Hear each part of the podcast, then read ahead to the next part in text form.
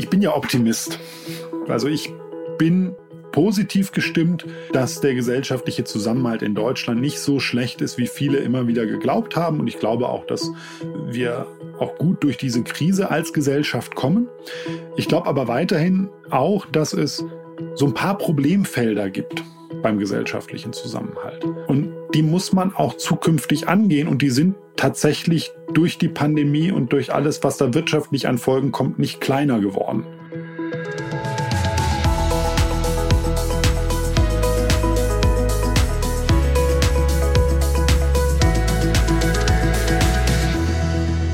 Herzlich willkommen zum Podcast der Bertelsmann Stiftung Zukunft gestalten.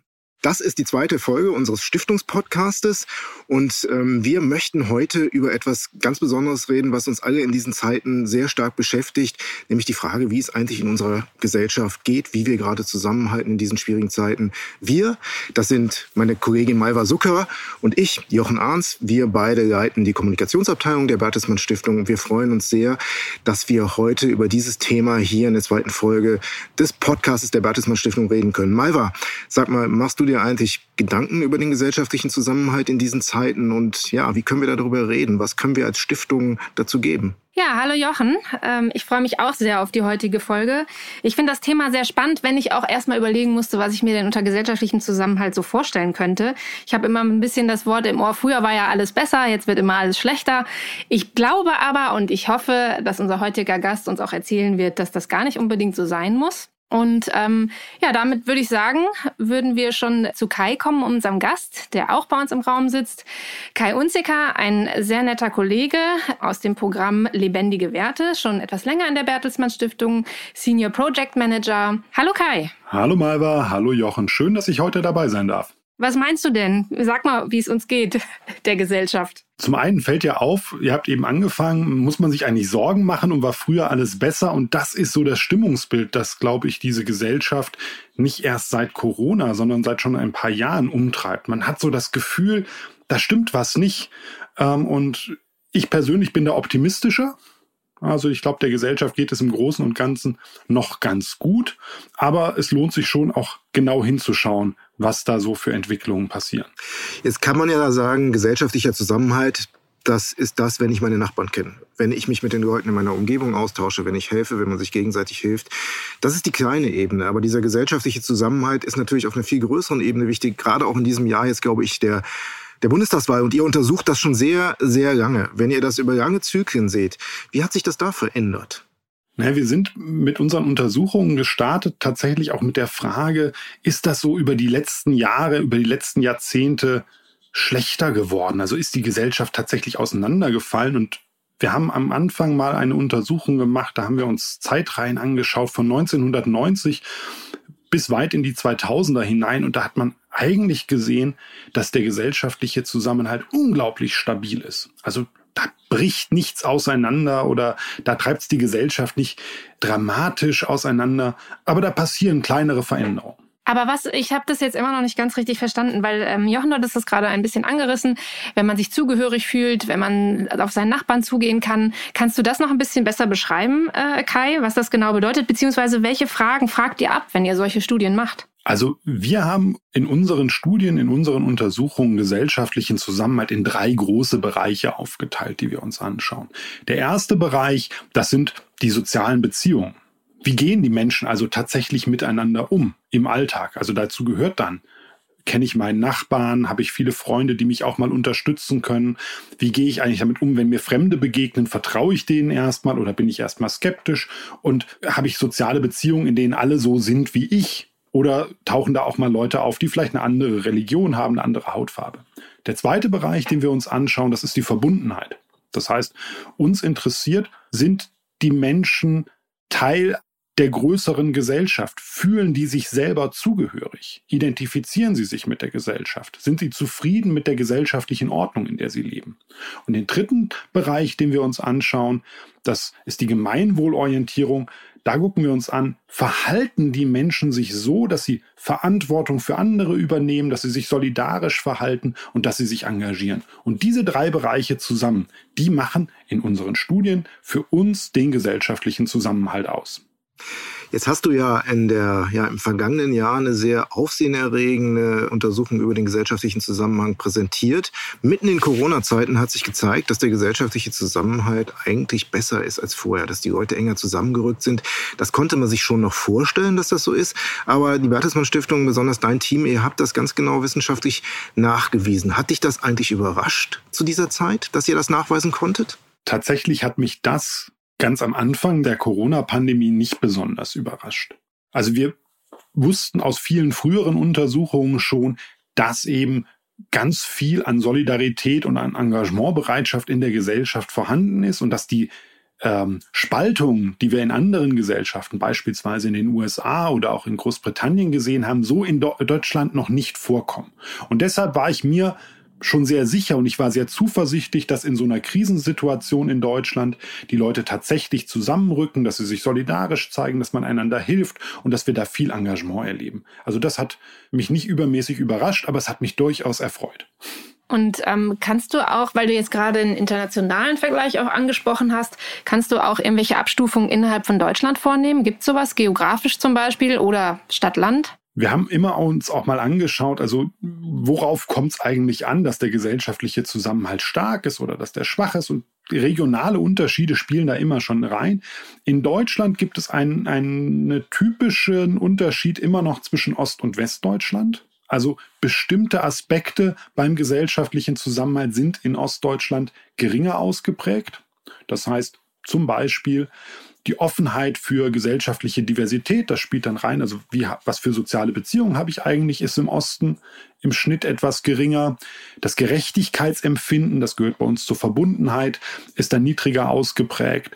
Äh, und auch die Engagementquote ist etwas niedriger. Das sind aber tatsächlich kleine Unterschiede, die sich aber systematisch seit 1990 immer wieder zeigen. Super spannend. Ihr fragt immer Gesamtdeutsch, ja, Ost und West. Ihr guckt euch die Unterschiede auch dort an und äh, kann man da zeigen, ob sich Unterschiede auch zwischen Ost und West ja verändert haben, in dem Sinne, dass Dinge sich angeglichen haben? Wir mussten leider feststellen, sowohl in dieser allerersten Untersuchung, wo wir von 1990 bis 2012 uns das angeschaut haben, aber auch jetzt in unseren letzten Untersuchungen, dass die Unterschiede zwar wie gesagt nicht dramatisch groß sind, dass sie aber auch nicht wirklich kleiner werden.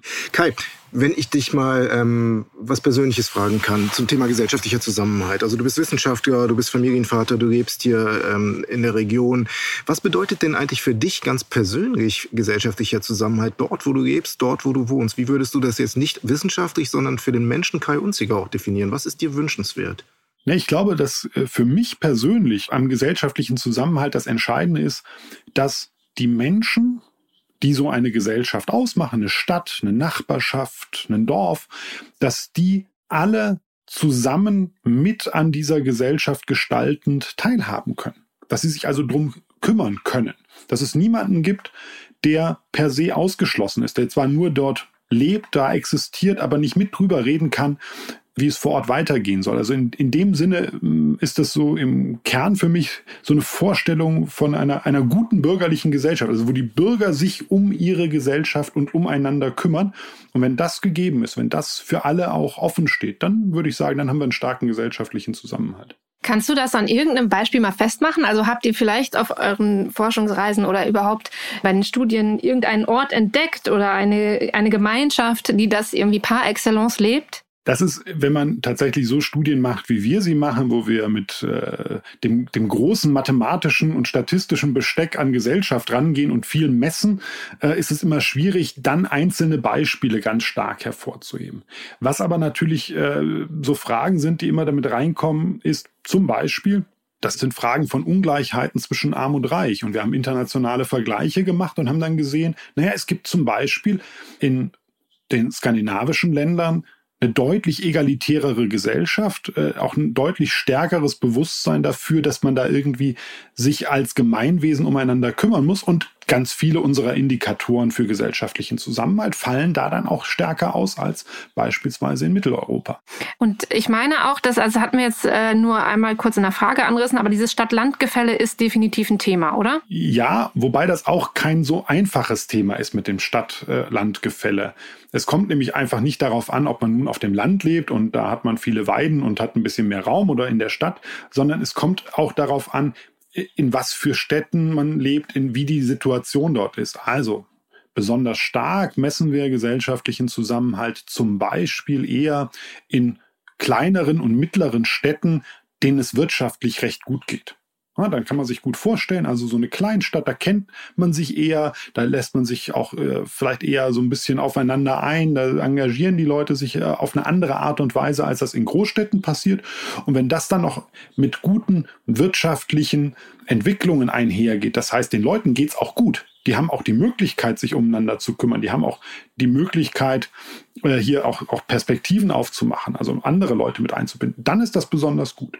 Wenn ich auf der anderen Seite aber dann auf dem Land lebe, wo die Menschen wegziehen, wo ich Überalterung habe, ähm, wo die wirtschaftliche Situation schwierig ist, also so die harten peripheren Lagen, die es dann ja auch in Deutschland an, an einigen Stellen gibt, da ist es dann auch mit dem gesellschaftlichen Zusammenhalt schwierig, selbst wenn man da in der Kleinstadt lebt. Wenn ich jetzt aber mal aus der kleinen Stadt oder aus dem Dorf mal wie im Kino so auf die ganze Welt zoome und mir das von oben angucke, könnte man sagen, dass Politiker in der Lage sind, gesellschaftlichen Zusammenhalt herzustellen oder ihn zumindest zu verbessern? Also konkret gefragt, ist Joe Biden derjenige, der eher gesellschaftlichen Zusammenhalt herstellen könnte als jemand wie Trump, der, glaube ich, ein anderes Programm in dieser Hinsicht hat? Ist das überhaupt möglich oder ist das viel zu oberflächlich? Naja, ich glaube, Politiker können nicht einfach ein Gesetz erlassen, mit dem dann beschlossen ist, jetzt wird aber der gesellschaftliche Zusammenhalt bei uns ganz besonders stark. Das können sie nicht. Sie können aber Voraussetzungen schaffen.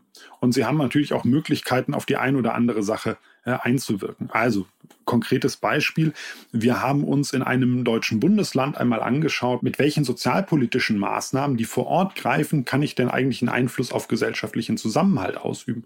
Und da konnten wir recht deutlich zeigen. Also wenn ich viel tue, beispielsweise für Familien, wenn ich viel tue für Alleinerziehende, wenn ich mich aktiv um Integration vor Ort kümmere, dann geht es auch in der Regel mit einem stärkeren gesellschaftlichen Zusammenhalt einher. Und das sind ja dann durchaus alles Projekte und äh, Dinge, für die sich Politiker einsetzen können und wo sie auch einen Einfluss drauf haben. Und wenn ich umgekehrt dann nochmal frage, was können wir denn eigentlich als Stiftung dafür tun? Also wie können wir mit unseren Projekten etwas dafür tun, dass wir den gesellschaftlichen Zusammenhalt nicht nur messen, sondern auch verbessern können, dass wir eine Wirkung damit erreichen? Naja, ich glaube, die Bertelsmann Stiftung, und das äh, werdet ihr ja auch in allen anderen Projekten finden, hat ja eigentlich immer zwei typische strategische Ansätze dabei. Und der eine, das ist der, wir machen überhaupt erstmal darauf aufmerksam, ähm, wo ein Problem liegt oder wir zeigen auf, wo man Verbesserungsmöglichkeiten hat. Das ist, glaube ich, so die, die Rolle, die ich mit diesen Studien, die wir äh, da machen, äh, seit Jahren ausfülle, dass man also immer mal wieder zeigt, wo liegt was im Argen, wo kann man beim gesellschaftlichen Zusammenhalt was verbessern.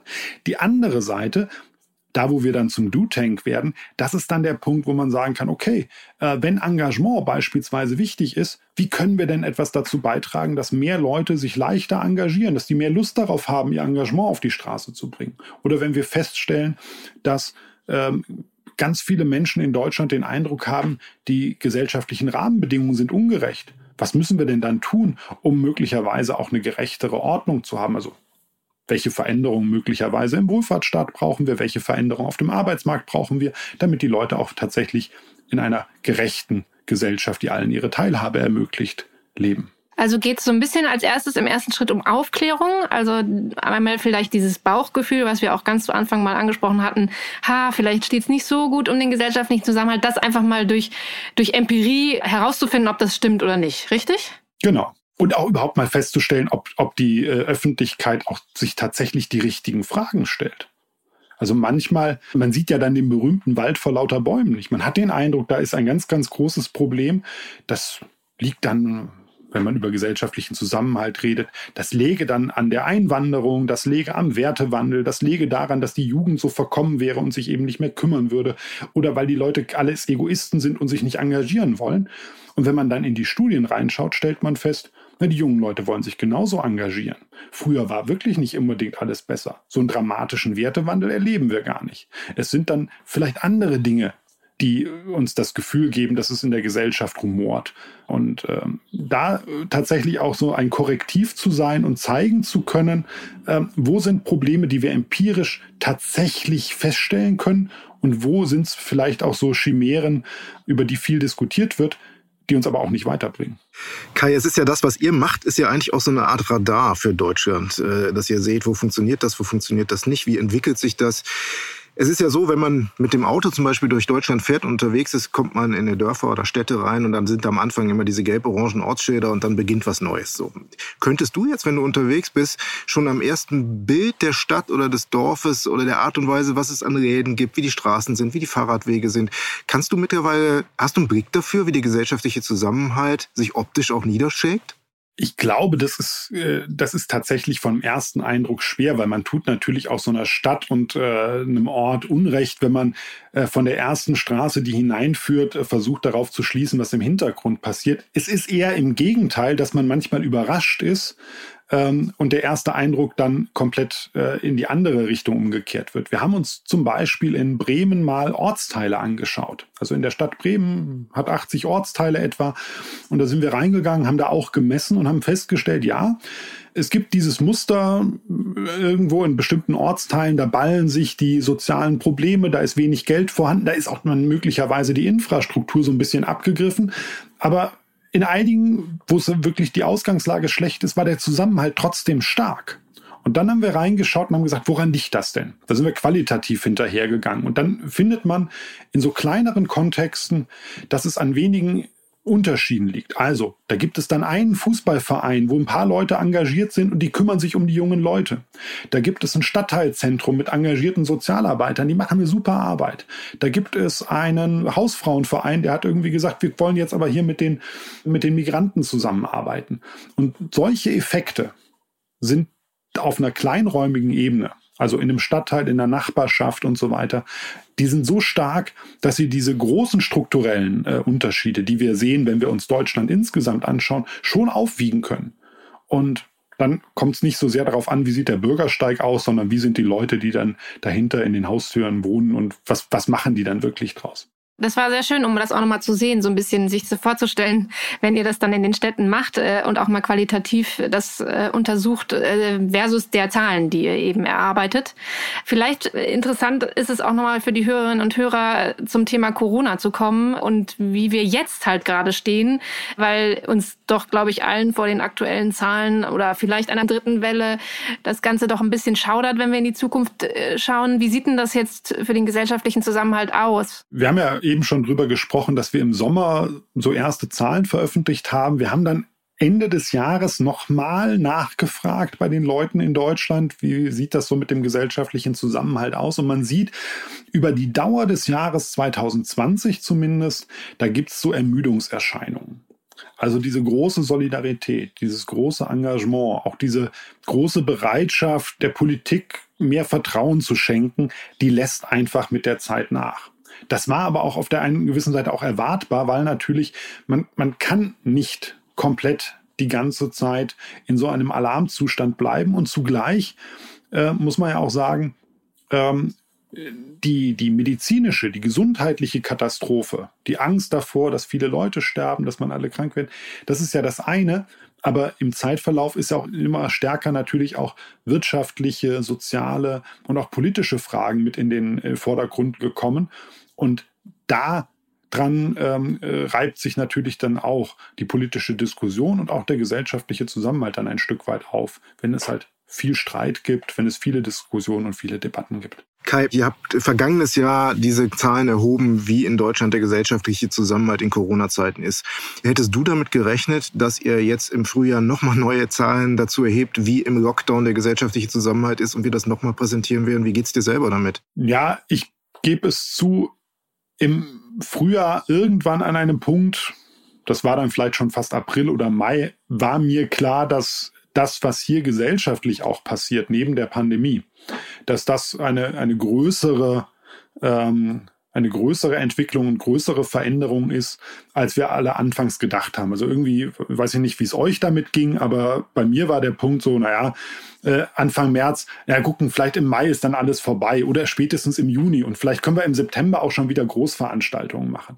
Und, und als man das, als ich das realisiert habe, dass das tatsächlich nicht so sein wird, ähm, und dass sich das bis ins nächste Jahr reinzieht. Da war mir schon klar, okay, das ist etwas, das müssen wir genauer in den Blick nehmen, das müssen wir auch weiter verfolgen. Und das dicke Ende, bezüglich des gesellschaftlichen Zusammenhalts, das kommt eigentlich erst, glaube ich, wenn die Pandemie vorbei ist und es dann darum geht, ähm, wer trägt eigentlich nachher die Folgen und wer trägt die Lasten und äh, welche politischen Schlüsse werden daraus gezogen. Aber könnte man nicht auch denken, dass äh, in Phasen der Krise äh, der gesellschaftliche Zusammenhalt stärker wird, einfach weil man zusammenrückt? Also ich stelle mir das jetzt in einer kleinen Gruppe vor. Ähm, da ist das ja meistens der Effekt, oder? Wenn von außen der Druck größer wird, dann wird der Zusammenhalt innen besser. Genau. Das kann man aber nicht so ganz auf die Gesellschaft dann. Nicht unendlich wahrscheinlich. Ne? Erinnert euch einfach mal an die ähm, Katastrophen oder Unglücke oder herausfordernden Situationen, die es so in den letzten Jahrzehnten gab. Also für mich hat was mit meinem Alter zu tun und mit der Tatsache, dass ich Sandsäcke schleppen muss, äh, war das Oder-Hochwasser zum Beispiel so äh, eins Ende der, Ende der 90er Jahre. Und dann kann man halt so durchgehen. Und dann sieht man, ja klar, also wenn es eine akute Notlage gibt, wenn die Leute Angst und Sorge haben, dann sind die meisten Menschen auch tatsächlich bereit, einander zu helfen. Und das tun die auch. Und wenn die Aufmerksamkeit da ist und wieder äh, da wird auch politisch und gesellschaftlich alle Kraft aufgewandt, um sich mit dieser Katastrophe auseinanderzusetzen. Wenn die akute Katastrophensituation aber vorbei ist, muss natürlich jeder schauen, wo stehe ich denn jetzt? Und wir blenden mal kurz Corona aus und gehen uns, äh, gucken uns eine Flutkatastrophe an. Es ist zwar schön, wenn man mehrere Wochen bei seinen Nachbarn wohnen konnte, wenn das eigene Haus unter Wasser stand. Wenn das Wasser aber weg ist und nachher niemand einem hilft, das Haus wieder aufzubauen, dann ist es halt einfach eine, eine fatale Situation, aus der man dann auch wieder über Jahre nicht rauskommt. Und so ähnlich ist das ja jetzt auch mit der Pandemie. Aber wenn wir das jetzt mal aufnehmen, so als Analogie, das Wasser ist wieder weg und wir gucken uns um und sehen, wo wir stehen, was passiert gerade mit uns, für die Stiftung ist Teilhabe ein großes Thema, dass Menschen in diesem Land in der Lage sind, an dieser Gesellschaft teilzuhaben, teilzunehmen. In Corona-Zeiten ist es alles sehr viel schwieriger geworden. Viele haben sich auch zurückgezogen. Der gesellschaftliche Zusammenhalt ist durchaus durchlässiger, kleiner geworden. Hast du eine Vorstellung, was man machen kann, um das wieder nicht auf den Ursprungsstand zurückzubringen, sondern um es neu zu denken nach der Pandemie, den gesellschaftlichen Zusammenhalt? Nee, ich glaube, dass ein ganz entscheidender Punkt natürlich der ist, wenn jetzt alle davon sagen, die Pandemie hat uns beispielsweise gezeigt, ähm, was in Deutschland noch nicht gut läuft oder wo große Probleme liegen. Also man sieht dann halt, naja, also äh, mit der Digitalisierung waren wir zum Beispiel noch nicht so richtig weit vorangeschritten, aber äh, beim äh, Arbeitseinkommen der Pflegekräfte und der Ausstattung und so weiter war es halt genauso wenig. Und wenn tatsächlich nach der Pandemie der Lernprozess einsetzt und wir als Gesellschaft gesamthaft rangehen und diese Probleme abstellen, abmildern, verbessern, dann ist, glaube ich, ähm, auch eine gute Chance da, dass das ein, ein, ein positiver Effekt auch nachhaltig für den gesellschaftlichen Zusammenhalt ist. Wenn diese ganzen Probleme, die jetzt aufgedeckt wurden, sozial, ökonomisch, technologisch etc., äh, danach wieder irgendwann vergessen sind und eben nicht abbestellt werden, dann wird das auch seine Spuren beim gesellschaftlichen Zusammenhalt hinterlassen, weil wenn ich jetzt Pflegekraft wäre und würde sagen, naja, jetzt haben alle mal kurz erkannt, dass ich wichtig und systemrelevant bin, äh, aber am Ende ist meine Arbeitsbelastung weiterhin hoch, mein Job ist weiterhin schlecht bezahlt und die Ausstattung, die ich zum Arbeiten habe, ist auch nicht im besten Zustand, dann erhöht das natürlich am Ende eher die Frustration und verstärkt dieses Gefühl von, ich bin alleingelassen, ähm, ich werde ungerecht behandelt äh, und diese Gesellschaft kümmert sich eben nicht um die, die es notwendig haben. Danke, Kai. Ich glaube, das ist wirklich, das kann man auch so stehen lassen jetzt, weil das wird uns beschäftigen in den nächsten äh, Monaten, da bin ich mir ziemlich sicher. Ähm, sag mal zum Schluss dieses Podcasts, wann stellt ihr eigentlich die neuen Zahlen vor? Wann äh, ist damit zu rechnen, dass ihr den gesellschaftlichen Zusammenhalt nochmal genau vom Messen rausgibt in diesen Tagen? Also wir werden jetzt recht zeitnah, nämlich zum Ende März, äh, so ein kleines Fazit über das Jahr 2020 ziehen. Also wir schauen einmal zurück und dann spätestens im nächsten Jahr wird es hoffentlich wieder eine große Untersuchung zum gesellschaftlichen Zusammenhalt geben, wo wir dann auch noch mal genauer sehen, äh, wie sich diese Pandemie auf den Zusammenhalt ausgewirkt hat, weil wir dann hoffentlich die Pandemie auch hinter uns haben. Also Zwischenbilanz Ende März. Aber ich wollte den Kai doch noch nicht jetzt so gehen lassen. Vielleicht, äh, weil du bist ja schon ein bisschen länger dabei, Kai. Ich meine, du hast jetzt gerade vom Hochwasser aus deinem, aus deiner persönlichen äh, Erfahrung erzählt. Aber wenn du dir so ein bisschen vielleicht irgendwie in der Retrospektive die letzten Zahlen der letzten zehn Jahre oder so anschaust, dann könntest du vielleicht sagen, dass es am Ende doch ein Silberstreif am Horizont gibt, auch nach so einer schwierigen Krise, die wir jetzt haben? Oder bleibst du dabei, dass es doch, wenn das Wasser weg ist, es auch nochmal da ganz stark darauf ankommt, dass man sich dann weiter gegenseitig hilft und dass das auch nicht immer unbedingt äh, so gut läuft oder gelaufen ist. Ich bin ja Optimist und ich bin an der Stelle auch positiv. Also ich bin positiv gestimmt, dass der gesellschaftliche Zusammenhalt in Deutschland nicht so schlecht ist, wie viele immer wieder geglaubt haben. Und ich glaube auch, dass äh, wir auch gut durch diese Krise als Gesellschaft kommen. Ich glaube aber weiterhin auch, dass es so ein paar Problemfelder gibt beim gesellschaftlichen Zusammenhalt. Die waren vor der Pandemie schwierig. Ich habe eben schon über Gerechtigkeitsempfinden gesprochen äh, und die Frage, also wie fühlen die Leute sich eigentlich hier anerkannt und gewertschätzt in der Gesellschaft? Und da gibt es Gruppen, die fallen da ein bisschen hinten runter. Ähm, und diese Probleme, die muss man auch zukünftig angehen und die sind tatsächlich durch die Pandemie und durch alles, was da wirtschaftlich an Folgen kommt, nicht kleiner geworden. Und deswegen sage ich, ja, ich bin zuversichtlich, dass der gesellschaftliche Zusammenhalt da gut durchkommt. Ich warne aber auch davor, ähm, zu glauben, ähm, der gesellschaftliche Zusammenhalt bliebe erhalten, wenn man sich nicht drum kümmert. Also man muss sich drum kümmern. Das heißt, wir gehen jetzt optimistisch, aber wach und kritisch aus dieser zweiten Folge des Podcasts der Bertelsmann Stiftung Zukunft gestalten. Richtig. Vielen Dank, vielen Dank, Kai, dass du hier bei uns warst. Gern geschehen, hat mir sehr viel Spaß gemacht. Herzlichen Dank. Ja, ich hoffe, dass wir dich auch wieder mal hier zu Gast haben werden, weil das Thema bleibt spannend und du schreibst es fort. Dankeschön, Kai. Ähm, Malva, wir sind jetzt am Ende der zweiten Folge und vielleicht magst du sagen, was wir in der nächsten Folge des Podcasts Zukunft gestalten machen werden? Genau, ein äh, auch sehr spannendes Thema. Und zwar befinden wir uns in einem Jahr, wo wir auf zehn Jahre arabischer Frühling zurückschauen können. Und wir haben auch da einen sehr, sehr spannenden Experten und Kollegen bei uns in der Bertelsmann Stiftung, Christian Hanelt. Wir werden also so ein bisschen den Blick in den Nahen Osten und nach Nordafrika werfen. Ja, ein internationales Thema, auch ein sehr spannendes Thema. Und wir freuen uns drauf. Hören Sie wieder rein in die nächste Folge des Podcasts der Bertelsmann Stiftung Zukunft gestalten. Hier verabschieden sich jetzt Kai Unziger, Malva Zucker und Jochen Arns. Vielleicht sollten wir noch kurz sagen, Jochen, uns gibt's immer überall zu hören, auf allen Podcast-Plattformen wie Apple Podcasts, Spotify und dieser.